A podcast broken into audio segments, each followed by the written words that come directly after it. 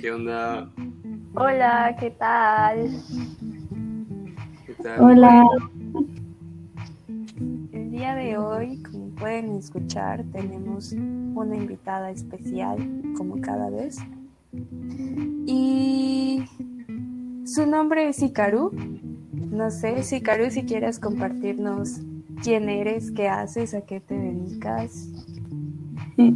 Bueno, hola. eh, antes que todo, gracias por el espacio. Este, bueno, tengo 21 años. eh, soy estudiante de antropología social en la Facultad de Antropología de la Universidad Veracruzana. Eh, y bueno, eh, ahorita estoy en la onda de, de, bueno, me gusta el arte, me gusta el teatro, me gusta cantar. Este, soy de Jalapa, de Veracruz. Y ya. Uh, espera, dato curioso, Diego. Ok. Esta compañera también estudió en el COBAEP, entonces... ¿Qué? sí. Sí, soy Cobards. O sea, ju- justo cuando dijiste de la Universidad Veracruzana estaba haciendo un recuento como cuánta gente de la UV y del COEP ha venido al podcast. en verdad, ah, qué bonito. Sí, esto es como Radio COBAEP. Sí. Creo, creo que llegamos a la conclusión, Cristel y yo, de que el COEP, una de las personas. Sí, y sí, es la mejor etapa. ¿Eh? Fue divertido no hacer nada. Sí. Pero, ok. eh, bueno, creo que es un punto chido que tomaras la parte de la mejor etapa, porque considero que muchas veces cuando hablamos de nuestras mejores etapas en la vida, hablamos acerca de la felicidad que hemos tenido en, en ciertos puntos específicos, y ese es el tema de hoy, la felicidad. La, supongo que la búsqueda de la felicidad es el tema de nuestras vidas. Pero, no sé, Tita, ¿quieres como introducirnos un poquito más al tema? Por favor. Ok, bueno, esta idea de hablar sobre la felicidad nace igual que siempre de conversaciones anteriores en el podcast y pues pensaba en dos situaciones de las cuales se hablan cuando nos referimos a la felicidad. Por un lado, la libertad, que casi siempre se hila con el sentido de felicidad, y por otro lado, eh, todo lo que nos venden en películas, en radio, en novelas, en medios masivos sobre el cómo se tiene que vivir o cómo se tiene que ver la felicidad. Entonces, para comenzar, me gustaría pues lanzarle esta pregunta a ustedes de el cómo sienten la felicidad, el cómo, cómo se sienten felices, cómo saben cuando están felices. No sé, ¿quién quiera comenzar? Paso. Eh, Estaría chido que nuestra invitada fuera primero. ok. Sí, está bien. Bueno, yo pienso que la felicidad eh, se siente, bueno, al menos, bueno, hablo por mí, ¿ah? Eh, cuando alcanzo una plenitud, eh, no sé, eh, cuando me siento ahora sí libre, que, bueno, también sería otra palabra, ¿no? Para reflexionar, o sea, que, que es sentirse libre, ¿no? O qué es la libertad. Este, pero sí, es, es cuando, sí, cuando puedo decir de verdad que estoy realizando algo que quiero, eh, algo que, que anhelo, por así decirlo, y pues también a veces va acompañada de, de miedo, ¿no? Eh, de miedo a lo que va a pasar, ¿no? este, pero sí, eh, no sé específicamente eh, cómo definir ese sentimiento, pero tal vez sí podría decir eh, las acciones, ¿no? Por ejemplo, soy feliz cuando estoy con mi familia, eh, soy feliz cuando canto, soy feliz cuando, no sé, cuando, cuando convivo con mis amigas y mis amigos y mis amigues, eh, soy feliz cuando viajo. Mm, creo que sí, cuando me siento plena, así es mi sentir de la felicidad. Ok. Diego, ¿tú qué nos puedes decir respecto a cuándo te sientes feliz? ¿Eres feliz? No. no sé. Por eso te decía que pasaba, porque precisamente no sé. Es, es complejo. Siento que es, es. Pienso y siento que es muy fácil vivirlo. Porque tendemos a disfrutarlo, ¿no? Es, creo que una emoción que ciertamente nos gusta disfrutar porque no sé, bueno, igual conozco a personas que les gusta estar felices, ¿no? Pero depende de cada quien. Les gusta estar tristes, pero depende de cada quien. Y yo no sé, lo veo ambiguo, o sea, siendo honesto, en este momento de mi vida es como ambiguo, pero si pudiera describirlo, siento que mi concepto de felicidad ha ido cambiando en, en describirme yo como una persona feliz, más que nada quiero ser ahorita una persona estable, ¿no? Y tal vez yo pueda decirlo en, en esos momentos muertos donde el tiempo no me asfixia. Para mí eso sería la felicidad. Que se puede ligar un poco a lo que decía Sicaru respecto a la libertad y a la plenitud que uno elige, ¿no? Entonces para mí la felicidad es e, e, esa parte donde sé que no estoy corriendo hacia ningún lugar, simplemente estoy existiendo para mí. Y desde que vivo solo, creo que esa felicidad se vive incluso en otras emociones. Por ejemplo, me siento feliz cuando puedo ver una película. Por ejemplo, eh, puedo ver la película de Hair y llorar a gusto sin que nadie me dice, sin, que nadie me pregunte si estoy bien o no. O sea, estoy bien y no, pero sé que puedo estar a gusto con mis emociones. Sé que no necesito ni resguardarme en algún lugar ni poner alguna cara que no siento. Entonces, para mí eso sería felicidad. A, lo mejor ganar en algún juego, pero te digo, rara vez gano, entonces ya no sé. pero sí, yo, yo, yo sé cómo lo pienso y cómo lo siento. ¿Tú, Tito? Pues, eh, ahorita que estabas diciendo eso de, de llorar con libertad o hacer algo con libertad, eh, también me hiciste recordar a mí en algún momento, ¿no? En el que tenía muchas ganas de llorar entonces me puse a llorar y, me sentí como muy feliz de poder hacerlo, ¿no?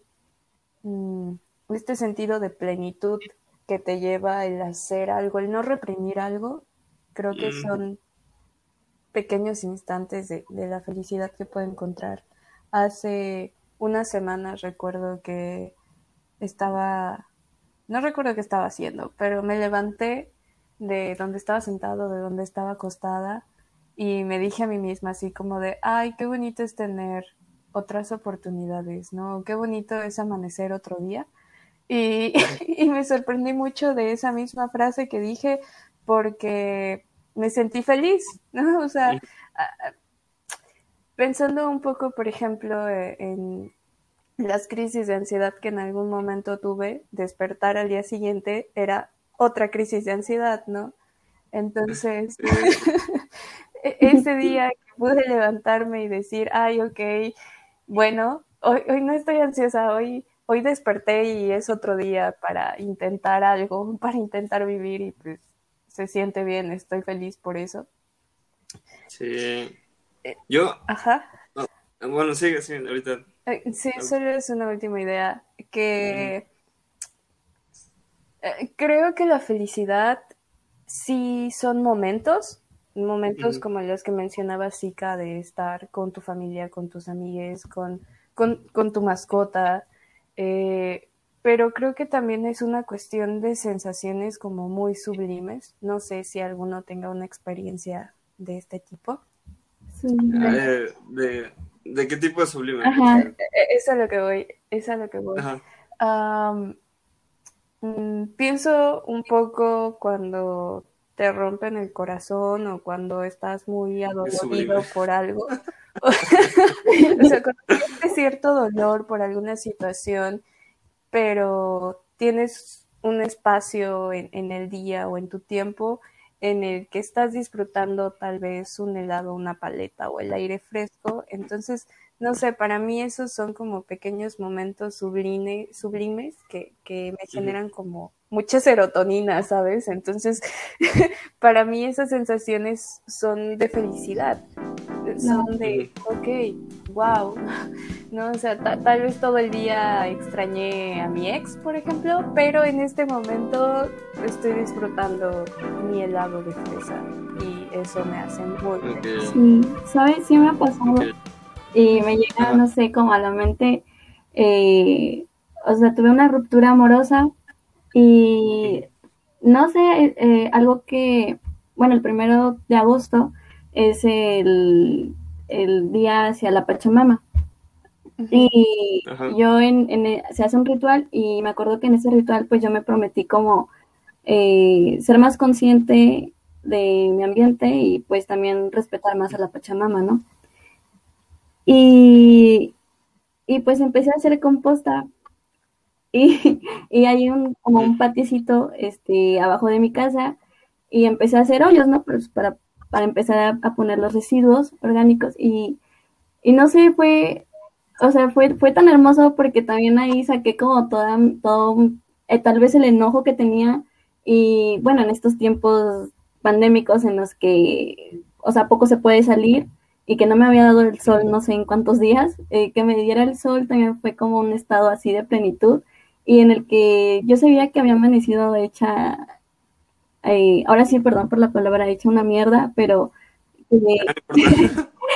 pero que me diera el sol en esos momentos y que pudiera descargar toda eh, esa energía, este, y sacando la tierra y todo eso fue, o sea, puedo decir que en ese momento pues sí me sentí feliz y como que me remontó mucho a lo que decía Chris. Sí, no sé, creo que tengo un momento así y creo que también lo sublime se trata de soltar aquello que te aflige, ¿no? Y recuerdo que se me ocurrió la excelente idea de... Antes era una persona que tenía miedo a las alturas, entonces se me ocurrió la excelente idea de aventarme en parapente. Oye, eso no lo sabía. ah, no, no, no, sé. Bueno, recuerdo que eh, ya me era mi turno, entonces tienes un instructor.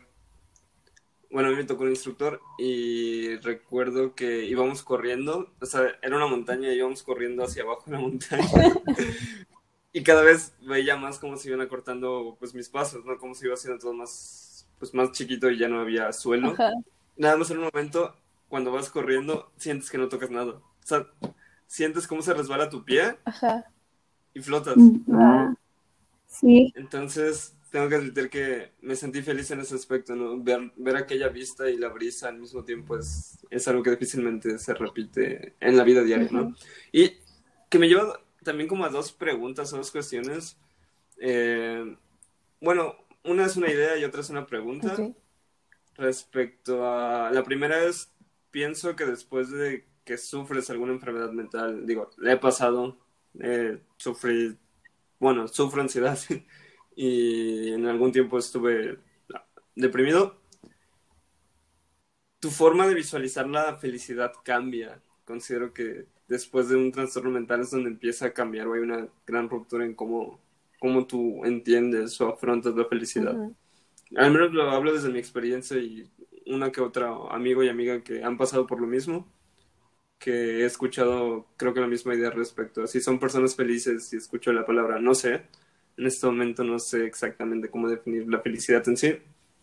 Y también respecto a cómo a veces pienso que la felicidad deberíamos enfocarnos un poquito más respecto a lo cotidiano porque enaltecemos la idea de la felicidad como lo fuera del ordinario, que siempre tiene que ser algo fuera del ordinario.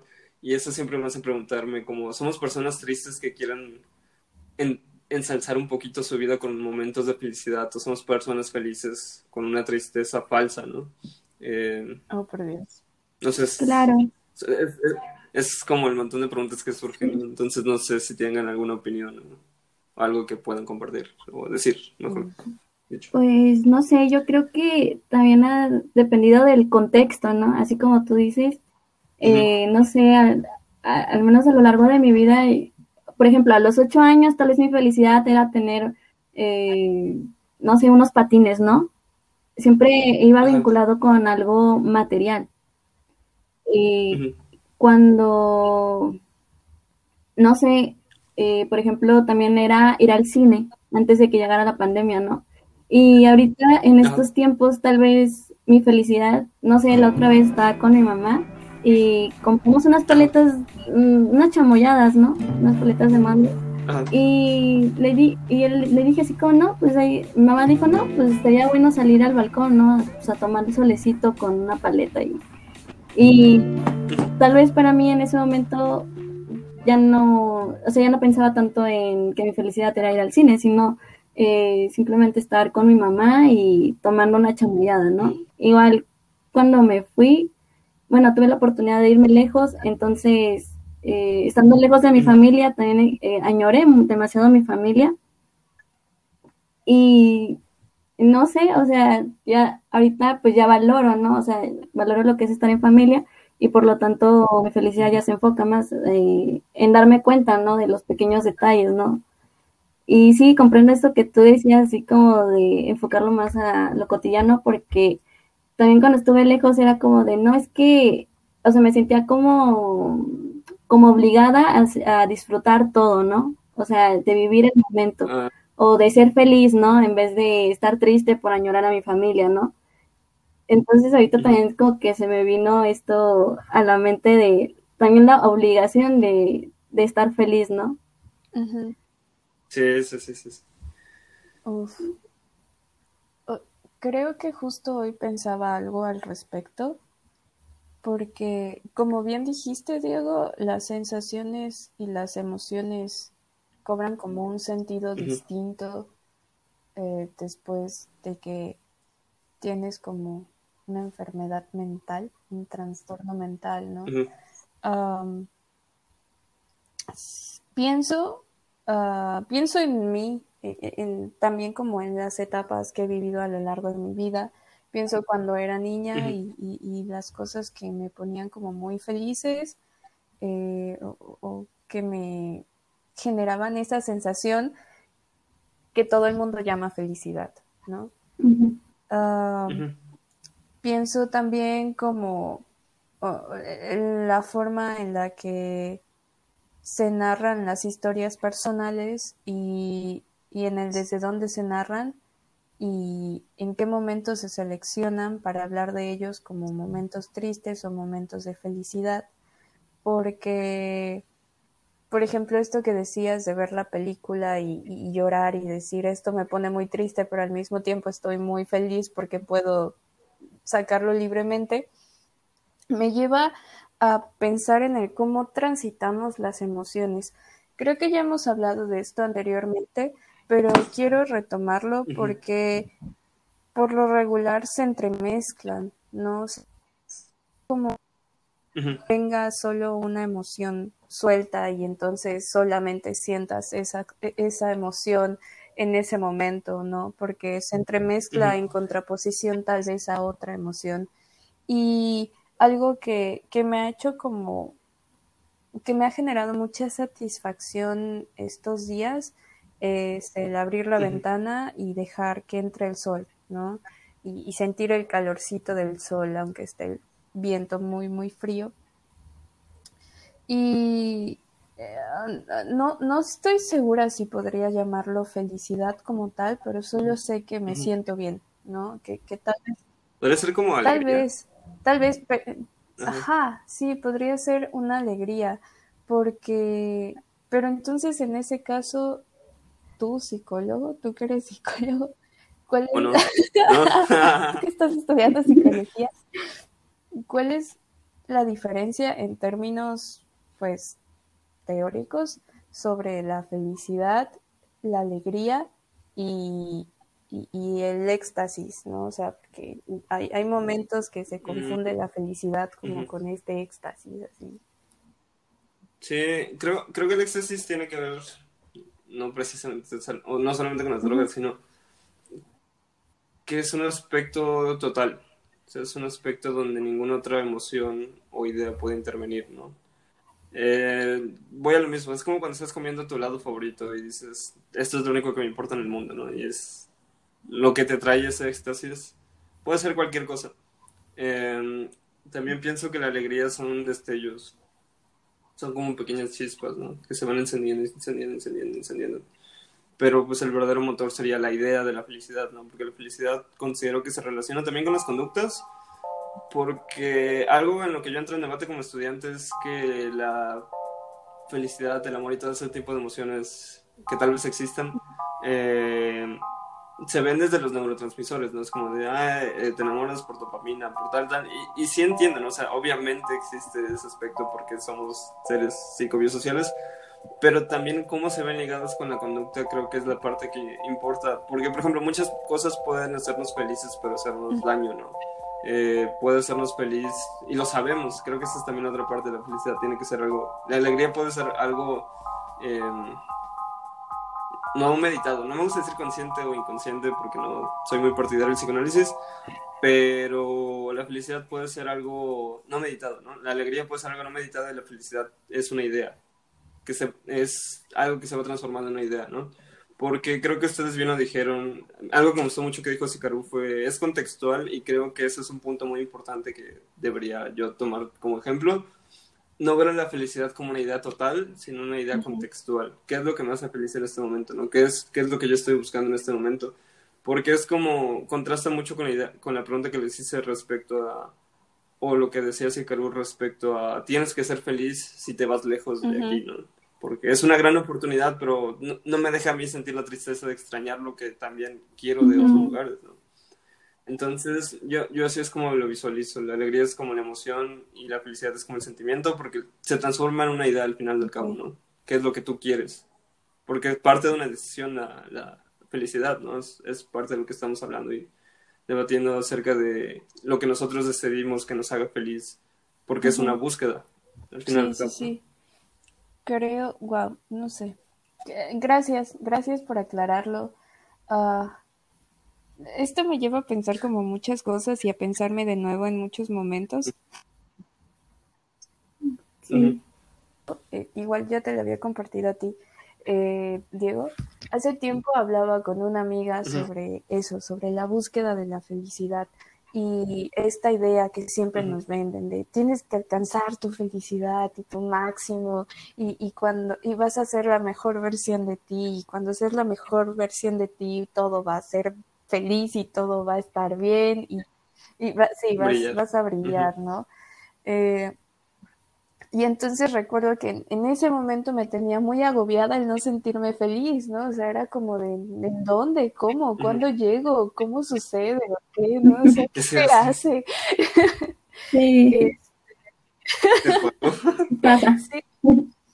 Pero a la vez que estaba como en esta situación, en esta momentos, existían estos microsegundos, estos minutos en los que me recuerdo, por ejemplo, en otoño fumando un cigarro, viendo cómo se movían los árboles y sintiéndome completamente tranquila y alegre, ¿no?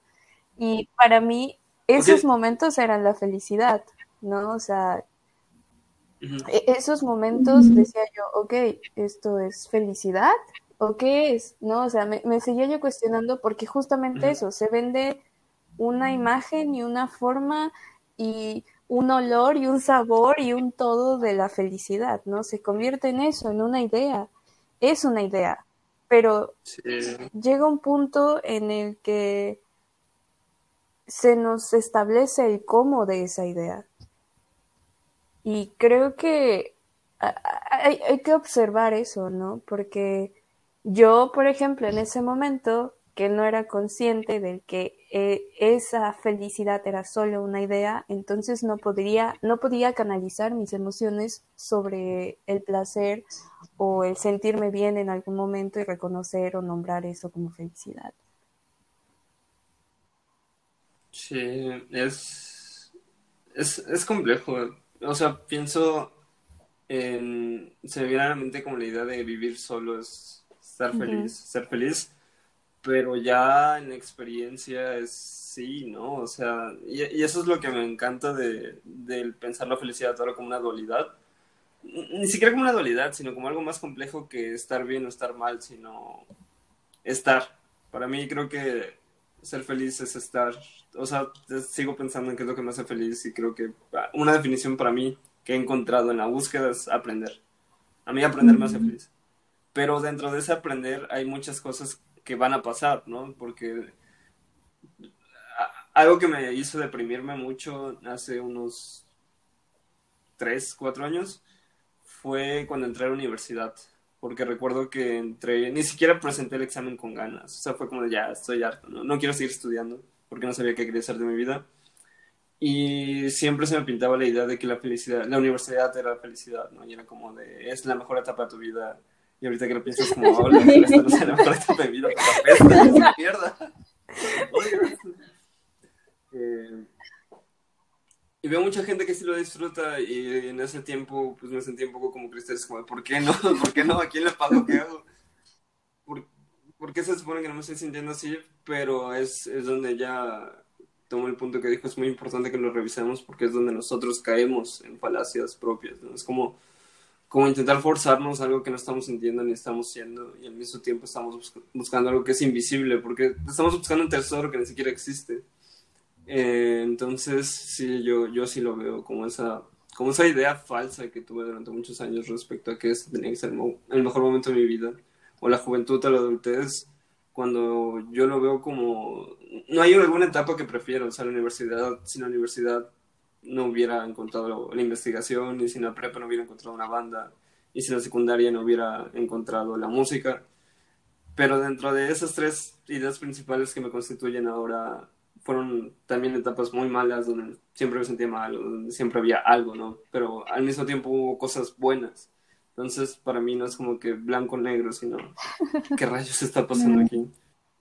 Y creo que eso me lleva a preguntar como, ¿ustedes tienen alguna idea que estén en desacuerdo de lo que una persona feliz es? O sea, que digan, mm, esto no está bien, o saben, deberíamos mejor hablar antes de decir que esto es la felicidad. Mm.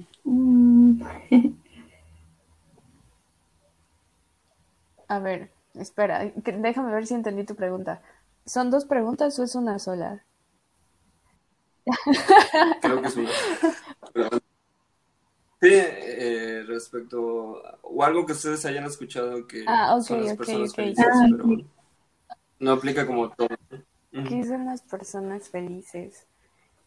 Pues mm, pienso, lo primero que me viene a la mente en este momento es el personaje de Intensamente que representa mm, felicidad, alegría, la amarillita, que todo el tiempo está como muy alegre y muy activa y muy viva y sí, todo está bien y sí, todo, vamos a salvar a Riley y, no hay por qué sentir tristeza, ¿no? Ah, creo que muchas veces se pinta así la felicidad. Conozco muchas personas que son felices y no están brincando y brillando todo el tiempo. Uh,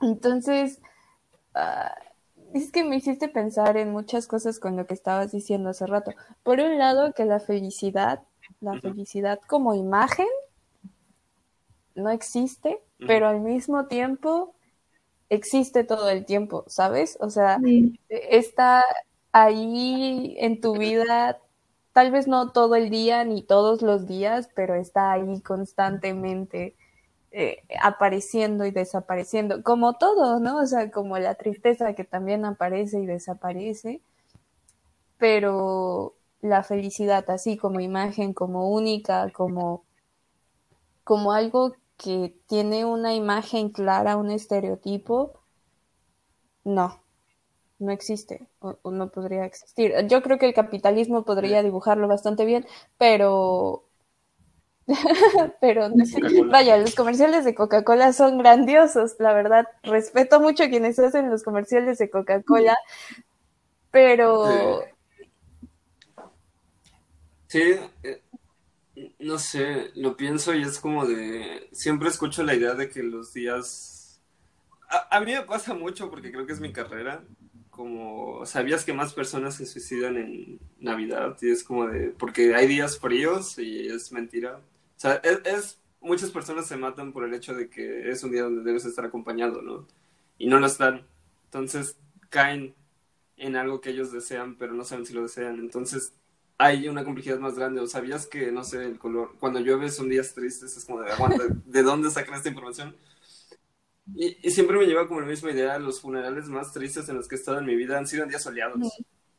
El sol estaba pegándonos en la nuca mientras acompañamos el féretro. Y no sé, se me quedó como ahorita pensando en la idea es como de vaya, o sea, existen tantas formas de vivir y de captar la felicidad. Conozco a personas que los funerales las alegran o los alegran porque los unen o les dan un chance de descanso, ¿no? Es, es, es, es curioso. No sé, eh, no sé, creo que también se tiene otro punto de vista de, como antropólogas en el aspecto de cómo se van vendiendo las emociones o para qué, ¿no? Cómo cada población va entendiendo las ideas o las va analizando, las va ejecutando. Ah, sí, no sé. No a sé. ver, ¿qué hemos aprendido? Ah, a ver. No. Sí, no, no les pasa cuando les preguntan. se me olvidó todo. Justo ahora. Sí. Pues no sé. No sé. Sí, Caru. Eh, pues yo no sé, yo pienso que eh, como cada cultura es diferente, entonces tal vez eh, también puede ser que los momentos de felicidad sean diferentes porque las situaciones son diferentes, ¿no? E incluso con, pues, con la familia, todo, ¿no? Porque, por ejemplo, hay quienes son muy unidas a la familia, yo me incluyo entre esas personas, y hay quienes no, o sea, son muy desapegadas, ¿no? Y para, lo, o sea, lo que para mí puede ser felicidad, estar con, mi familia, eh, convivir, para otra persona puede ser que me diga así como, no es que me desespera estar con mi familia, ¿no? Eh, bueno, incluso he conocido personas que me han dicho eso, ¿no? Este, y no sé, ahorita que hablabas acerca de, de los bueno, de los cambios de clima. Eh, bueno, ahorita, este, pues la verdad es que sí extrañaba mucho el sol, ¿no? Porque eh, no sé, no sé por qué, pero normalmente o anteriormente, eh, yo si yo despertaba y estaba el sol, me ponía de malas. me ponía de malas el sol. Era como de, no, yo quiero lluvia, yo quiero la neblina, yo, yo extraño a, la, a Jalapa con neblina y todo eso, ¿no? Sí, hace como 20 años. Pero, y, a mí me, o sea, a mí me da más satisfacción que amaneciera lloviendo y poder, no sé, despertar, tomarme un té, este, y saber que podía estar en mi cama todo el día, ¿no? Y no iba a haber ningún problema porque pues estaba lloviendo. E incluso cuando salía el sol era como de, ay, chanclas, ya tengo que, este, pues, eh, o sea, ser productiva, ¿no? Porque está el sol y hay que aprovechar, hay que lavar ropa, hay que tender, hay que... y todo eso, ¿no? Entonces, no sé, eh, es algo muy como curioso, ¿no? Sí, creo que me pasó igual que a ti. Recuerdo que hoy estaba viendo un programa, bueno, no sé si es un especial que se llama Guava Island, que es con Rihanna y con Donald Glover estaban en la playa y estaban en un, como en un picnic, ¿no? Entonces dije, ah, las ganas que, me, que tengo ahorita en este momento de estar acostado en la arena, ¿no? Mientras suena en la playa. Y no, no me gusta el sol, ni siquiera me gusta el. Pero creo que la idea de Siquero es muy interesante en contextualizar nuestra felicidad, porque también a partir de eso podemos ver qué es lo que está pasando con nosotros o con nosotras en, en, el, aquí y en el ahora, ¿no? Porque es es muy fácil decir, ¿sabes? Antes me hacía feliz, eh, no sé, yo antes me hacía feliz comprar cuerdas de colores porque se veía perro muy bajo. Pero ya no, o sea, porque ya me di cuenta que lo que ahora busco es un sonido mío, un sonido propio, y eso implica una investigación mucho más pesada y más exhaustiva para algo que yo quiero. pero que cuando lo logro me hace feliz, entonces ya me di cuenta que estoy cambiando y también creo que eso es lo que nos aterra como seres humanos, en mi perspectiva, el cambio, que la felicidad cambie. Siento que nos aterra y todo el tiempo nos aterra. Y, lo veo en parejas cuando dicen es que cambiamos, entonces ¿qué hacemos? Definitivamente. Precisamente una, yo le, o sea, le temo al cambio, así totalmente. Soy anticambio, ¿no? Pero una vez leí este bueno, mi libro favorito se llama La princesa que caía en los cuentos de hadas, buenísimo. Ah, este, ¿Mande? Ah, ok. ¿De quién es? Ay, ahorita no me acuerdo de, ¿De quién es? Ah, a ver, le este, ah, okay. Pero eh, recuerdo que había una parte, eh, no sé si está así literalmente, pero la idea es como de eh, ir en contra del cambio, es como ir en contra de las mareas de la vida. Y así como de, este, es inevitable el cambio y no sé, a veces sí yo me quedo así como de ah, changos y ahora qué hago, ¿no? Pero sí. Sí, es, no sé, es, no sé, yo le tengo miedo y no como al soltar o al dejar ir las cosas y creo que una película que influyó mucho en eso respecto a e, ese aspecto de que todo se va es la de La asombrosa vida de Pi. Eh, cuando se despide del tigre, o sea, cuando era más morro,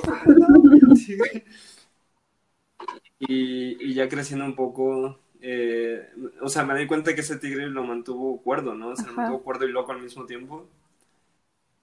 Y no poder agradecerle a ese animal que eso le dio un motivo para vivir.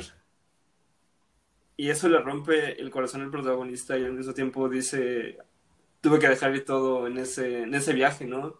Eh, a mi familia, a, mi vida en la India, a mi posible vida en Estados Unidos. Y al mismo tiempo tuve que dejar eso que me mantuvo con miedo, ir.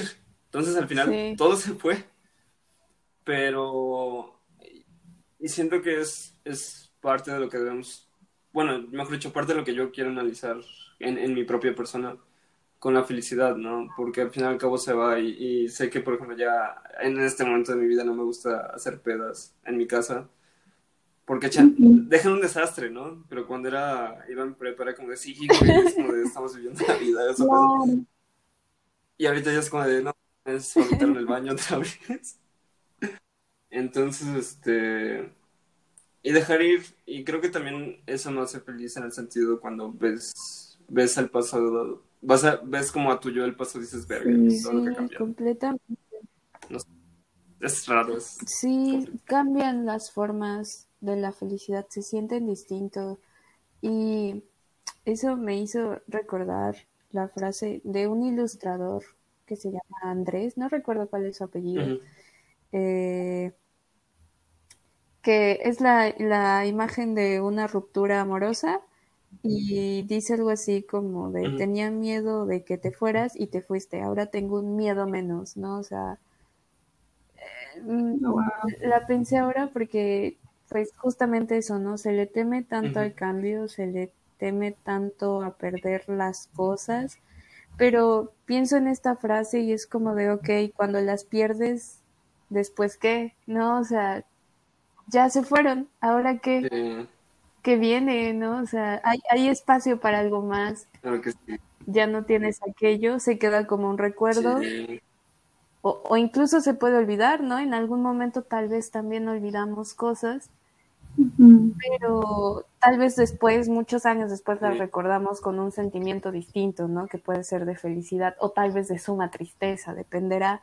Pero pienso no solamente en la felicidad como esto que cambia, ¿no? O sea, creo que todas las sensaciones, todas las emociones que necesitamos van cambiando en relación al contexto en el que nos encontramos, eh, a lo que hemos vivido, a, al tiempo. Sí, es, no sé, me recuerdo como cuando fumaba, cuando hacía, cuando Cristel contó acerca de ese cigarro que le dio alegría, y recuerdo, o sea, recuerdo cuando fumaba y era como de, me daba como cierta alegría y cierto placer, pero ya cuando lo veo en retrospectiva es como recuerdo que tosía un chingo y, era como de, verga, tengo que esconder los cigarros, tengo que, que comer un chingo de mentas, tengo que... Ah. Tenía que hacer un montón de cosas para poder fumar y digo, verga, qué huevo. pero es parte del, del camino de sentimientos y creo que ya lo comenté antes acerca de un compa que me decía, güey, es que tengo miedo de no, de continuar con una nueva relación porque no sé si alguna vez amaré tanto a una persona como lo hice antes, ¿no? Y ahorita ya y ahora está súper enamorado. y ya, sí, bueno, me alegro por ese güey, pero me da, es mucho azúcar para mí. y, y a lo que voy es lo que mencionó Cristel respecto ¿Ustedes qué les pasa después de que son felices? ¿Qué viene después? Justo estaba pensando en eso porque hoy me sentía así, no, no tuve como gran cosa que hacer, entonces estuve dedicándome todo el día a ver películas y series y descansando porque no había descansado bien en días. Y este y fue como de que esto se siente bien. ¿cuánto va a durar?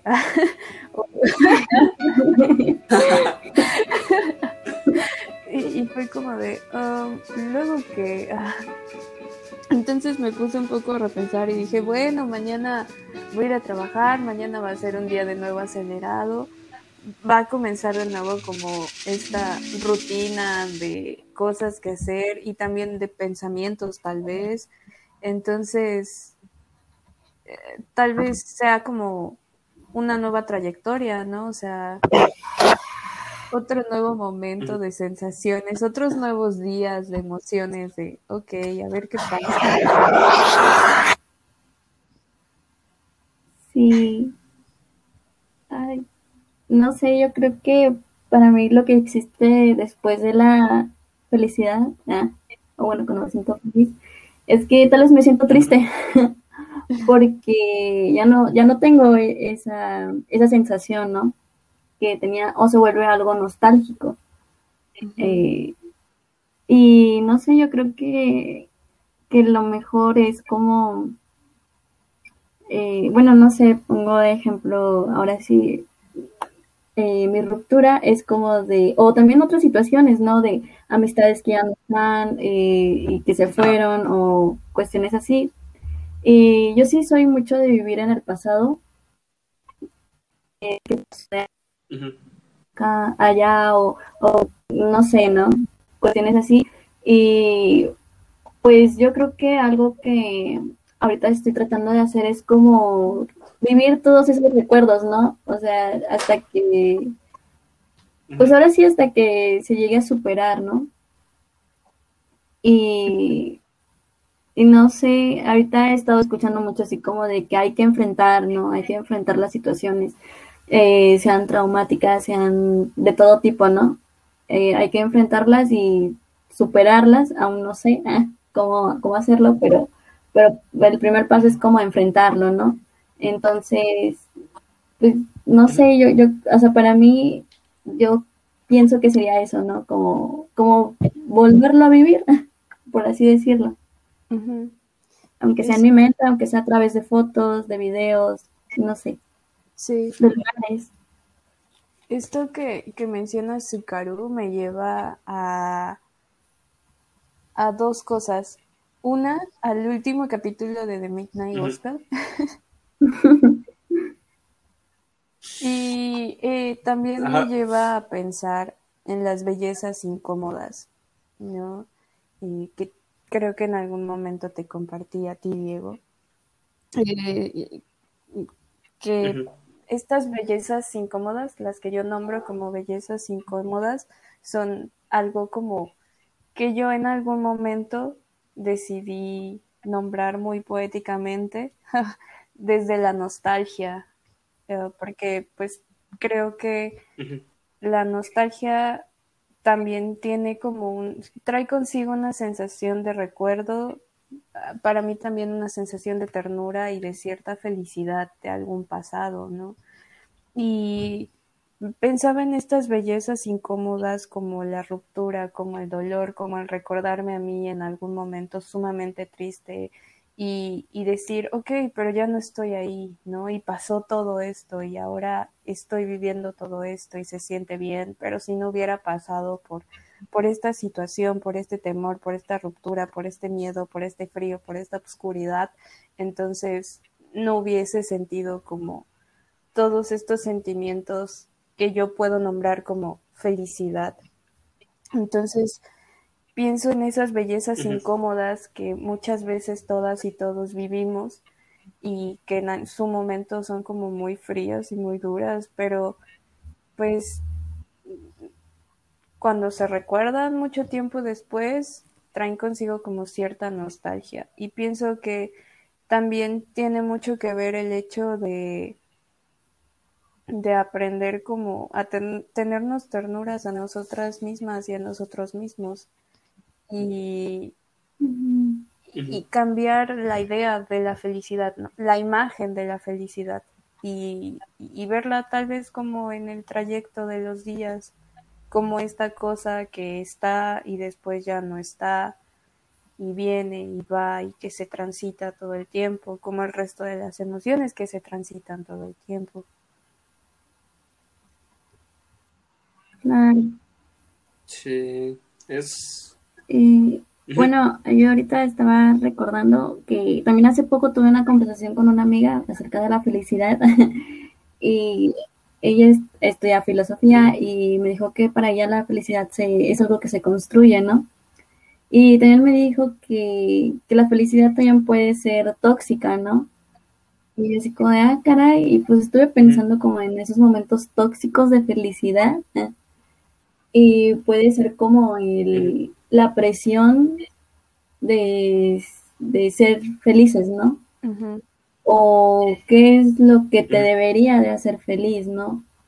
Eh, por ejemplo, el, no sé, el, algo con lo que siempre me dice topes es de que, de que yo veía que todas las personas tenían una pasión y yo no la tenía. y que esa pasión les daba felicidad, ¿no? Eh, o al menos eso me decían, ¿no? Que me causa mucha felicidad. Eh, más, era más con, quienes están en el ámbito artístico, ¿no?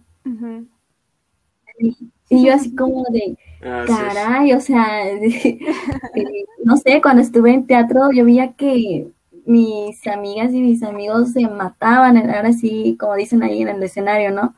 Y yo así como de, sí me gusta, pero no es mi pasión.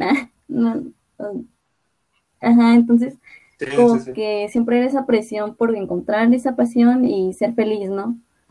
O, por ejemplo, el, no sé, el, tener un nuevo celular, yo siento que también es una felicidad tóxica, pero eso ya es cosa del consumo que nos eh, invade el capitalismo, el, el tener, no sé, eh, propiedades, yo qué sé, ¿no? O sea, ropa nueva incluso, ¿no?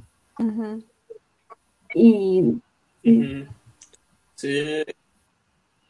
Bueno, no sé, lo, pienso respecto a la... Y es, creo que de lo que hablaba mucho con Cristel.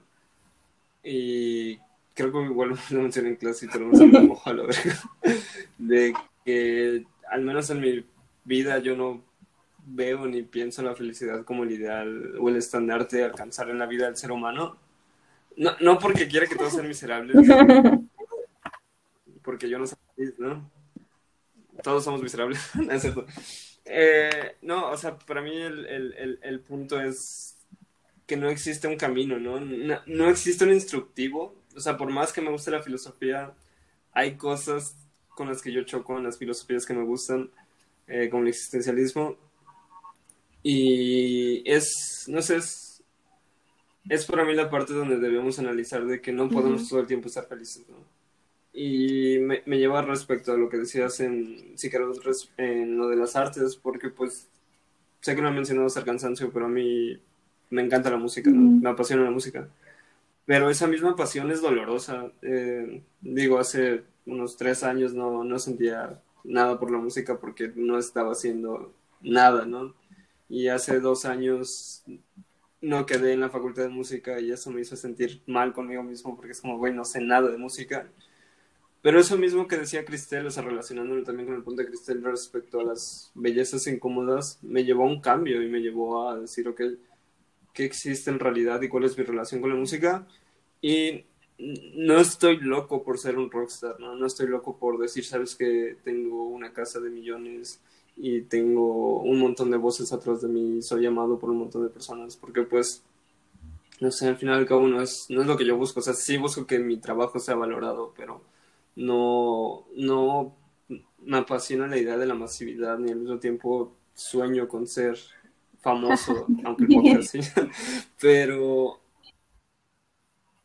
eso es lo que iba también respecto a qué pasa después de la felicidad. Eh, no sé, escucho una canción que me gusta mucho y me hace feliz, pero está muy difícil de tocar y cuando intento tocar no me sale. Entonces hay una disparidad entre lo que me hace feliz y lo que me hace sufrir. O lo que me agota emocionalmente, o lo que me agota mentalmente.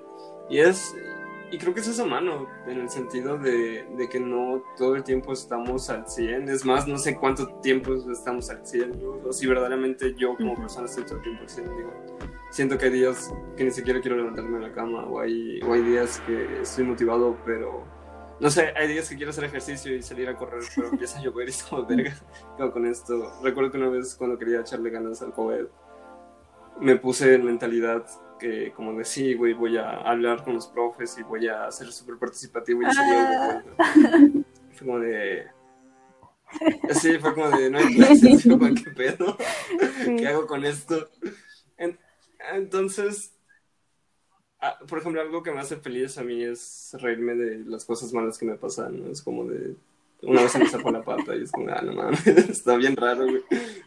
Y, y, sé así como también voy contrastando las cosas malas, o bueno, las cosas que me hacen daño, o las cosas que algunas me hicieron daño, creo que para mí es como mi forma de ventilar las cosas, pero creo que ese también es el centro de lo que hablamos en este momento, ¿no? Respecto a cómo nosotros como individuos estamos buscando, o como decía Sicaru, estamos construyendo algo, pero a veces no lo sentimos y nos desesperamos por un instructivo o por alguien que nos dé una respuesta a la de ya, ¿no? Porque se nos, se nos cuenta mucho como que estar triste es, estar mal y a nadie le gusta estar mal, pero es parte de la vida. Insisto, no es totalmente brillante, sino y tampoco es totalmente oscura, pero va a depender de la persona. Y, e insisto, como dice Cicaro, del contexto. Y es muy fácil decir, sabes que sé feliz con lo que tienes. Es como de verga, güey, pero en mi colonia hay balaceras cada tres días. Entonces, ese sería un pésimo consejo, ¿no? Y, y como no, no, estás buscando solamente la felicidad, sino estás buscando seguridad, ¿no? Estás, ya no estás buscando sobrevivir, estás buscando vivir. Yo, yo, yo por eso digo, ¿no? Que al menos yo no pienso que la, felicidad sea el estandarte a encontrar como humano. Claro, creo que se enaltece la felicidad. ¿no? no quisiera decir que se sobrevalora la felicidad, porque pues es chido estar feliz, pero eso, o sea, no podemos andar también toda la vida buscando estar felices, eso nos podría causar, nos causa crisis de ansiedad, ¿no? O sea, tengo que estar bien, tengo que estar bien, o sea, ah, sí. sí, o sea, no, no, no, se, no se puede. Aparte, o sea, se tiene que transitar y hay muchas formas, ¿no? Cada quien tiene su propia forma de sentirse feliz o de encontrarse feliz, ¿no? O sea, la felicidad no, no tiene una sola cara, ni se siente de una misma manera, porque seguramente de nosotras, nosotros tres que estamos aquí, sentimos la felicidad y la encontramos de manera distinta, como ya lo había dicho Sicaru, ¿no? En diferentes momentos, en diferentes lugares, con diferentes aromas, con diferentes colores. Sí. Ahorita que, perdón que lo retome, pero hace rato que hablaban acerca, ah, que hablaban acerca de la alegría y la felicidad. Eh, yo me quedé pensando, y, si realmente nunca fui feliz y simplemente fueron flashazos de alegría. Ajá. y fue todo de, ah, qué carajos, ¿no? sí. Sí, también yo lo he pensado, o sea, porque a veces pienso, no, no sé cómo vivan las demás personas, no sé cómo vivan ustedes, pero qué sensaciones preponderan en nuestro día a día, ¿no? O sea, la ansiedad, la, felicidad, la tristeza, el enojo. No, solo la ansiedad. Por dos. Ah. Sí. Eh, eh, creo que me lleva la pregunta que lo que decía Sicarut respecto a Sí, realmente fui feliz. Sí, existe esto. Siempre me lleva la misma pregunta que es mi relación con el entretenimiento. Es como de, inventamos el entretenimiento para hacernos más felices, para volvernos felices, para entender qué es la felicidad o para que sean pequeños eh, grumos, pequeños, este, ¿cómo se llama? Boronas de felicidad para que podamos seguir existiendo. Es, es por eso que inventamos la ficción. Oh, por Dios.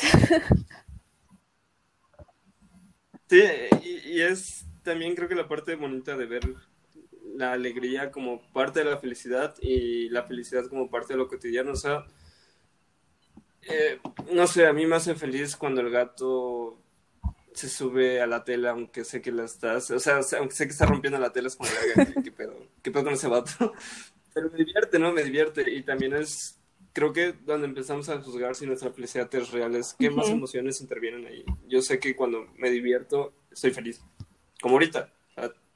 Sé que a lo mejor puedo parecer que la vida apesta, pero eh, estoy feliz, estoy, estoy, estoy alegre. Es el momento más feliz de mi semana. de, del súper. Diablos. Creo que esas preguntas son bastante filosóficas.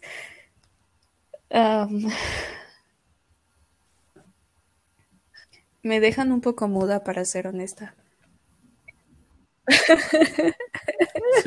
yo todavía no tengo respuesta, Eh, recuerdo que cuando surgió esta duda es cuando un güey hizo una pregunta en un video que vi que si los videojuegos nos hacen felices. Y recuerdo todas las veces que me he jugando. Fue como, a ver, aguanta. Entonces, ¿los videojuegos son divertidos, sí o no? Sí, sí, si los videojuegos eran divertidos. Es como de, siempre me emputo cuando juego, entonces son divertidos. Bueno, creo que, que hay una línea divisoria entre que algo te haga feliz a que algo solo te entretenga, ¿no? O sea, porque de alguna forma el entretenimiento Sí, sí, sí, sí. pues es distracción. Entonces, Y, y- y creo que se relaciona Ajá. con cómo consumes el entretenimiento, ¿no? O sea, si es lo único que te que estás enfocado a, E- a pues probablemente sí hay algo. Y digo probablemente, porque incluso lo juzgo desde mi subjetividad, ¿no? Porque pienso que estamos entre la realidad y la ficción todo el tiempo. Entre la realidad y la subjetividad, que ahí puede estar como los momentos de ficción.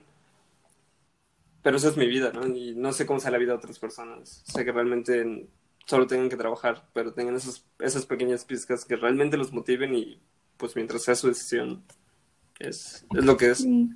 Eh, una vez me dijeron que ahora sí el entretenimiento, pues eh, una de sus funciones era como, o sea, que las personas se deslindaran por un momento de su realidad, ¿no? Y no sé qué tan de acuerdo estoy con esa concepción. Y sí recuerdo que una vez leí un, un texto que, ah, sí, bueno, el autor es Juan José Saer, el texto se llama El concepto de ficción y decía que a la ficción había que entenderla como lo que es, como ficción, ¿no? No como ni verdad ni como falsedad, ¿no? claro. Pero que la ficción es, bueno, así lo pone él, ¿no? Que es sirvienta de la ideología, ¿no? Entonces, uff, ¿no? Porque, bueno, no sé, pienso que también en esa ideología, pues también está cierta parte de la, de lo cotidiano, ¿no? claro. Entonces, aún, aún en la ficción te encuentras con pues ahora sí con tu vida cotidiana, ¿no? Ajá. Entonces, ay, no sé. eh, Sí, sí es, es, incluso en lo cotidiano, o a veces cuando veo escritura de personajes, es como de, los hacen humanos, pero exactamente que es humano es como de, ah, pues, también llora, ¿no?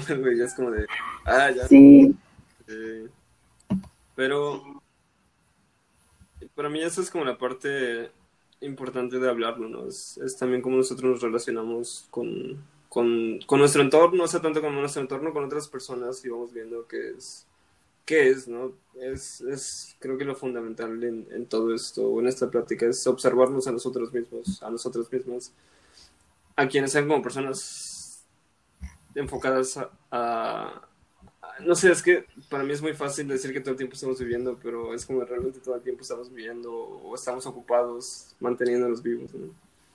Y yo, yo, yo así lo veo, entonces para mí, ¿cómo puedes combatir como esos vacíos que existen y van a existir y van a haber, siempre va a haber nuevos vacíos?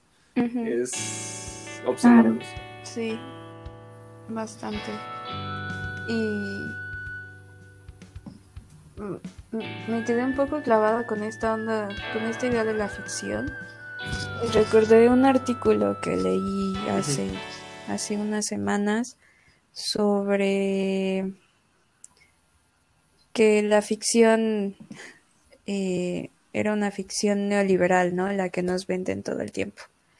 Y, lo relaciono con esto que mencionaba Hikaru, de que la ficción va de la mano con la ideología, ¿no? Porque en este artículo que les menciono se habla de una ciencia ficción que es conservadora y pienso mucho en la película de Volver al Futuro. ah, sí, No, o sea, ¿cómo se piensa el futuro? Siempre se piensa como con muchos robots y una tecnología de punta. Siempre se piensa también en, en, en el planeta como ya hecho mierda por tanta contaminación. Este, y El término Ah, medio, anda, sí, entonces- este, Blade Runner. de qué otra manera se pueden pensar los futuros, ¿no? Esto me llevó a pensar en eso, ¿no? Que, que en primera,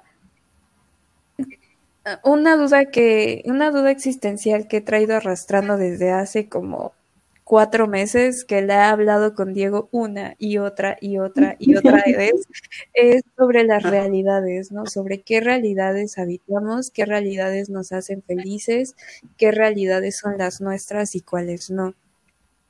Entonces, pienso un poco en esta cuestión de las realidades porque también lo hablaba con, con mi mamá hace algunas semanas y le decía, bueno, es que tú y yo habitamos realidades distintas porque somos muy distintas. Existe un espacio generacional entre tú y yo bastante lejano y aparte como mujeres somos mujeres distintas, ¿no? Entonces mi realidad y tu realidad están alejadas y convergen en este espacio que es la casa, ¿no?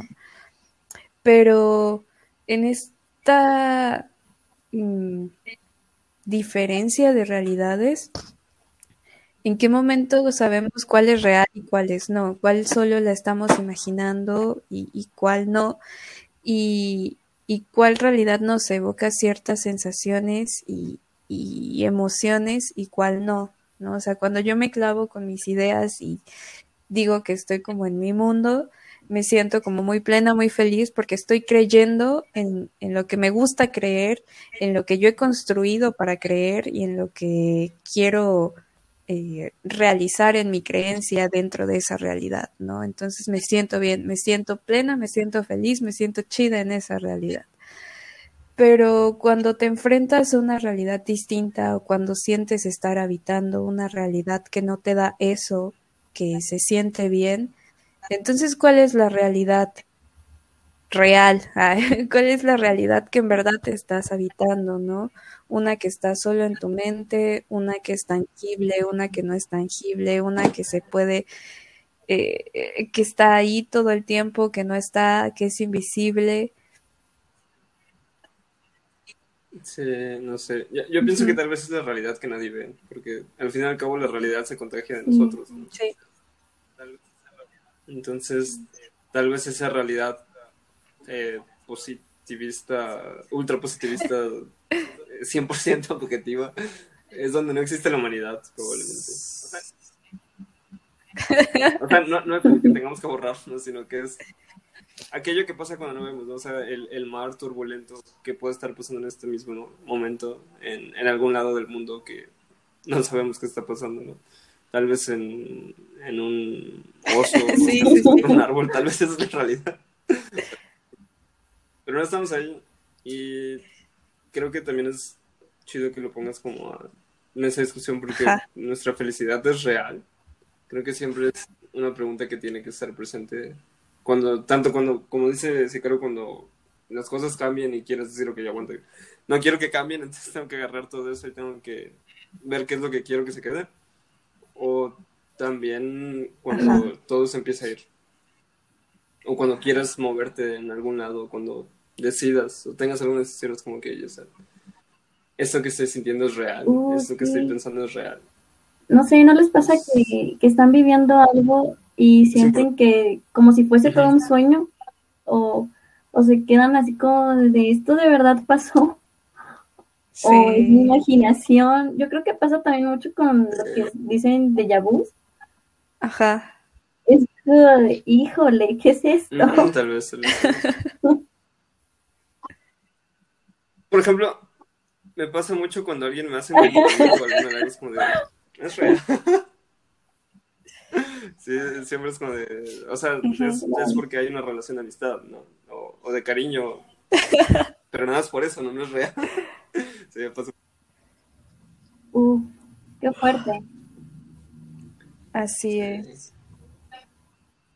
Sí, es, es cansado hablar de lo ¿En verdad soy feliz? De verdad. No sé si quiero hablar de esto. ¿no? Sí, es una muy buena pregunta, ¿eh? O sea, ¿de verdad soy feliz? Yo creo que ahorita en esto, o sea, la Sicaru ahorita del 2021, teniendo 21 años, estando en una situación pandémica, te responde que no, o sea, si yo me lo pregunto a mí misma, mi respuesta es no, no soy feliz, no considero que sea feliz, pero, pero bueno. pero pues aquí estamos. Pues ya.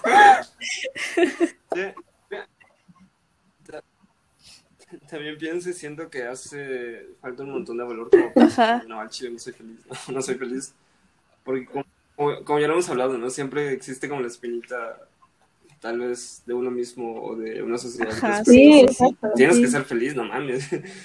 eh, lo platicaba con un compa y me dice, güey, es que no entiendo la gente que está en la universidad dice, güey, me quiero morir porque, no sé, siempre me siento mal conmigo mismo. Es como, güey, tienes una casa y tienes, tienes, no te falta un brazo y eso. Y quiero mucho a mi compa, o sea, es de mis mejores amigos. Pero recuerdo que le contesté de, güey, pues a mí me pasó eso en la universidad, ¿no? Fue como uh -huh. de, todo lo que cree que me hacía feliz desapareció. Y, y tener los sí, medios sí, sí. para ser feliz más, más infeliz. Claro. Entonces es como de, ¿qué se supone que estoy haciendo mal, no? Y no sé, bueno, yo creo que como es un tema tan diverso que es difícil como poner muchas líneas de, de hacia dónde vamos. Pero si, si podría ser una conclusión propia, si el Diego de 2021 ha sido feliz. eh, no, o sea, honestamente no, extraño a mis amigos, quisiera verlos más seguido. Han muerto varias personas por COVID que aprecio, apreciaba. Eh, eh, siempre me dormía en clase, pero extraño las clases presenciales porque ponía más atención. Pero he sido más feliz que otros años. Genuinamente he sido mucho más feliz uh -huh. que al menos en 2018 o 19. Y he sido menos feliz que en 2004 probablemente cuando no sí, el mundo encima de mis hombros, como de ya tienes que ser productivo. es como, no, estoy chiquito, malísimo. Pero. Pero, pues, creo que sí, bueno, incluso llega. Ah, perdón. Entonces... Eh, incluso llega esta onda, ahorita no, no, que sí, decías eso así como de no te falta, que te decía tu amigo, ¿no? Que no te falta ni una pierna o algo así. También hay quienes te dicen así como, pero lo tienes todo. Y te llega la, yo creo que una palabra sería la culpa, ¿no? La culpa de que no, no eres feliz teniéndolo, por decir, así decirlo todo, ¿no? Ajá. No, no, no. Sí. Eh, no sé, es, es chido. es- no sé, por ejemplo, una canción que me hace feliz y triste al mismo tiempo y eso me hace sentir pleno. Creo que es, e- ese es mi punto. Pleno, sentir pleno es algo importante, es algo que busco.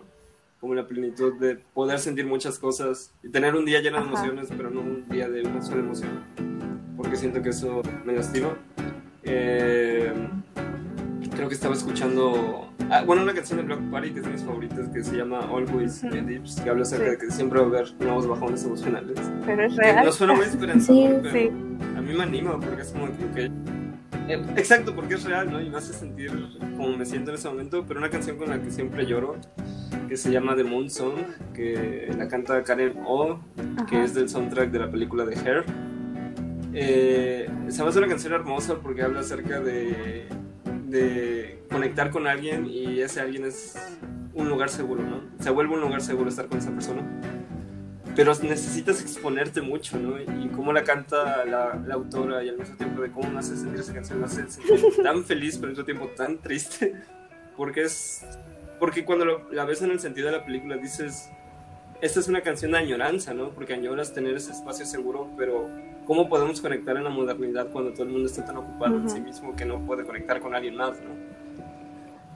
Y ese sentimiento ambivalente me hace sentir pleno. Entonces, podré no sentirme feliz este año y el año pasado fue que iba bien y después el mundo explotó.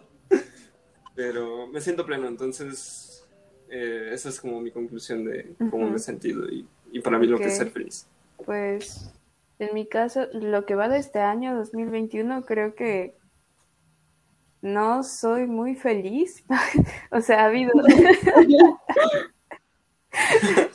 ha habido días que han sido geniales, que han sido maravillosos, todo lo que ha sucedido en esos días, pero hay días que de plano he estado de la mierda, entonces es como de, ok, ok, no estoy completamente feliz, pero estoy.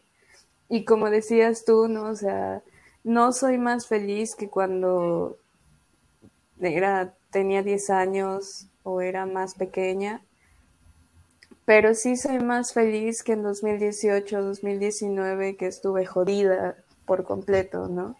Entonces, pues eso, estoy, estamos, y que si soy completamente feliz, creo que no podría decir que sí. Em, pero pues sé que sí he sentido la felicidad. Entonces, bueno,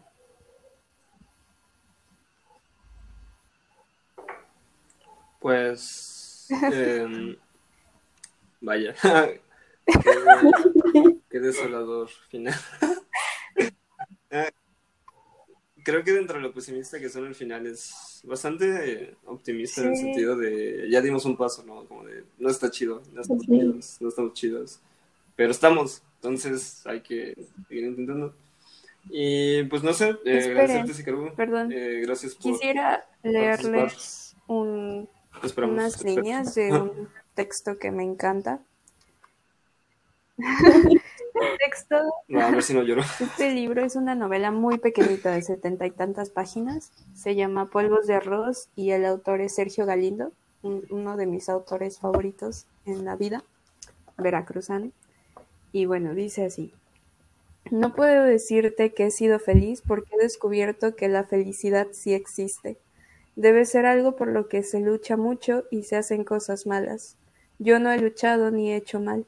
Al contrario, siempre he sido buena. Y bueno, en realidad eh, este texto es un texto romántico, pero habla sobre la felicidad justa- justamente, ¿no? Varios de los textos de, de Galindo hablan de la felicidad y de cómo se construye la misma, de cómo se comprende y cómo se siente la felicidad. Eh, yo encuentro mucha felicidad en los libros Y ya esto es lo que voy a decir para finalizar, porque relacionándole un poco con esta onda de la ficción, encuentro en la literatura eh, esa ficción que reconozco tal cual como ficción, pero que me hace sentir muchas cosas. Y a pesar de que hay libros que me han hecho llorar y, cosas así, uh, me hace muy feliz encontrarme en, en, en, la literatura. Así que, bueno, les quería compartir ese pedacito de mí. Mm.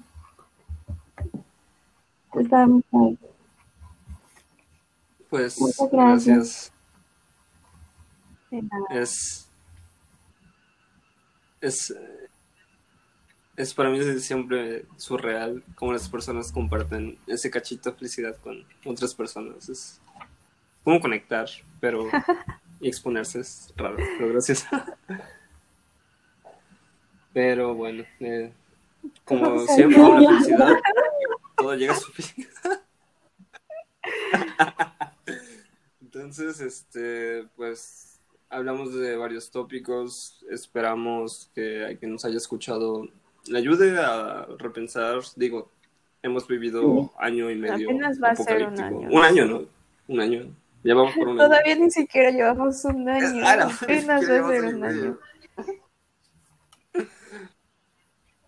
Bueno, ya, como escucharon, bastante efusivo y emocionado respecto a este último año, pues bueno, sabemos que no ha sido nada fácil en muchos ámbitos y hay un montón de cosas que quedan ahí al aire después de pérdidas y no solamente hablamos de personas, ¿no? sino todo lo que no podemos hacer en este momento. Pero bueno, desde mi, desde mi, mi voz quiero agradecer a Sikaru, a Tita por participar y también por pues, decir la verdad ¿no? respecto a que que es para ella ser feliz y también si, usted, si logramos que quien quiera que nos escuche se pregunte, se haga una pequeña pregunta, creo que es un gran avance para nosotros, nosotras. Entonces, no sé, eh, algo que quieren decir ah, antes de... Respecto a la autora del libro que les mencioné, está muy bueno. eh, se llama Marcia Grad, La princesa que cría en los cuentos de hadas. Muy reflexivo el libro. Eh, también hay, así como Chris, bueno, también tengo una parte de mí que puedo decir que son esos flashazos, no sé si es, de alegría o de felicidad, pero es una canción de una autora colombiana que se llama Marta Gómez y la canción se llama Carnavaleando. Está muy padre, siempre como que me da plenitud. y pues nada más agradecerles de nuevo por el espacio y pues espero verles pronto, ya cuando toda esta situación acabe. Y muchas gracias. Gracias a ti, Sika. Sí. Gracias por invitarme. Salud. Pues bueno, esperamos seguir dialogando entre todos y todas. Pues, por que favor. Esto se acabe más pronto. Pero bueno. Sí, ya no sé, era como esa idea loca que tenía como del primero de enero. Va a curar. Para que un rayo y vamos a. Ok. Sí, pero bueno. Pues dentro de lo que. Pues ya, dentro Igual de lo que existe, de lo que estamos, cuídense mucho. Eh, tenía una profa que decía, pórtense mal, cuídense bien. Entonces, no sé, me vino a la mente esta frase. Y pues bueno, nos estamos hablando, nos pues. estamos escuchando a distancia. Adiós. Nos vemos, adiós. Adiós. Nos vemos. Bye.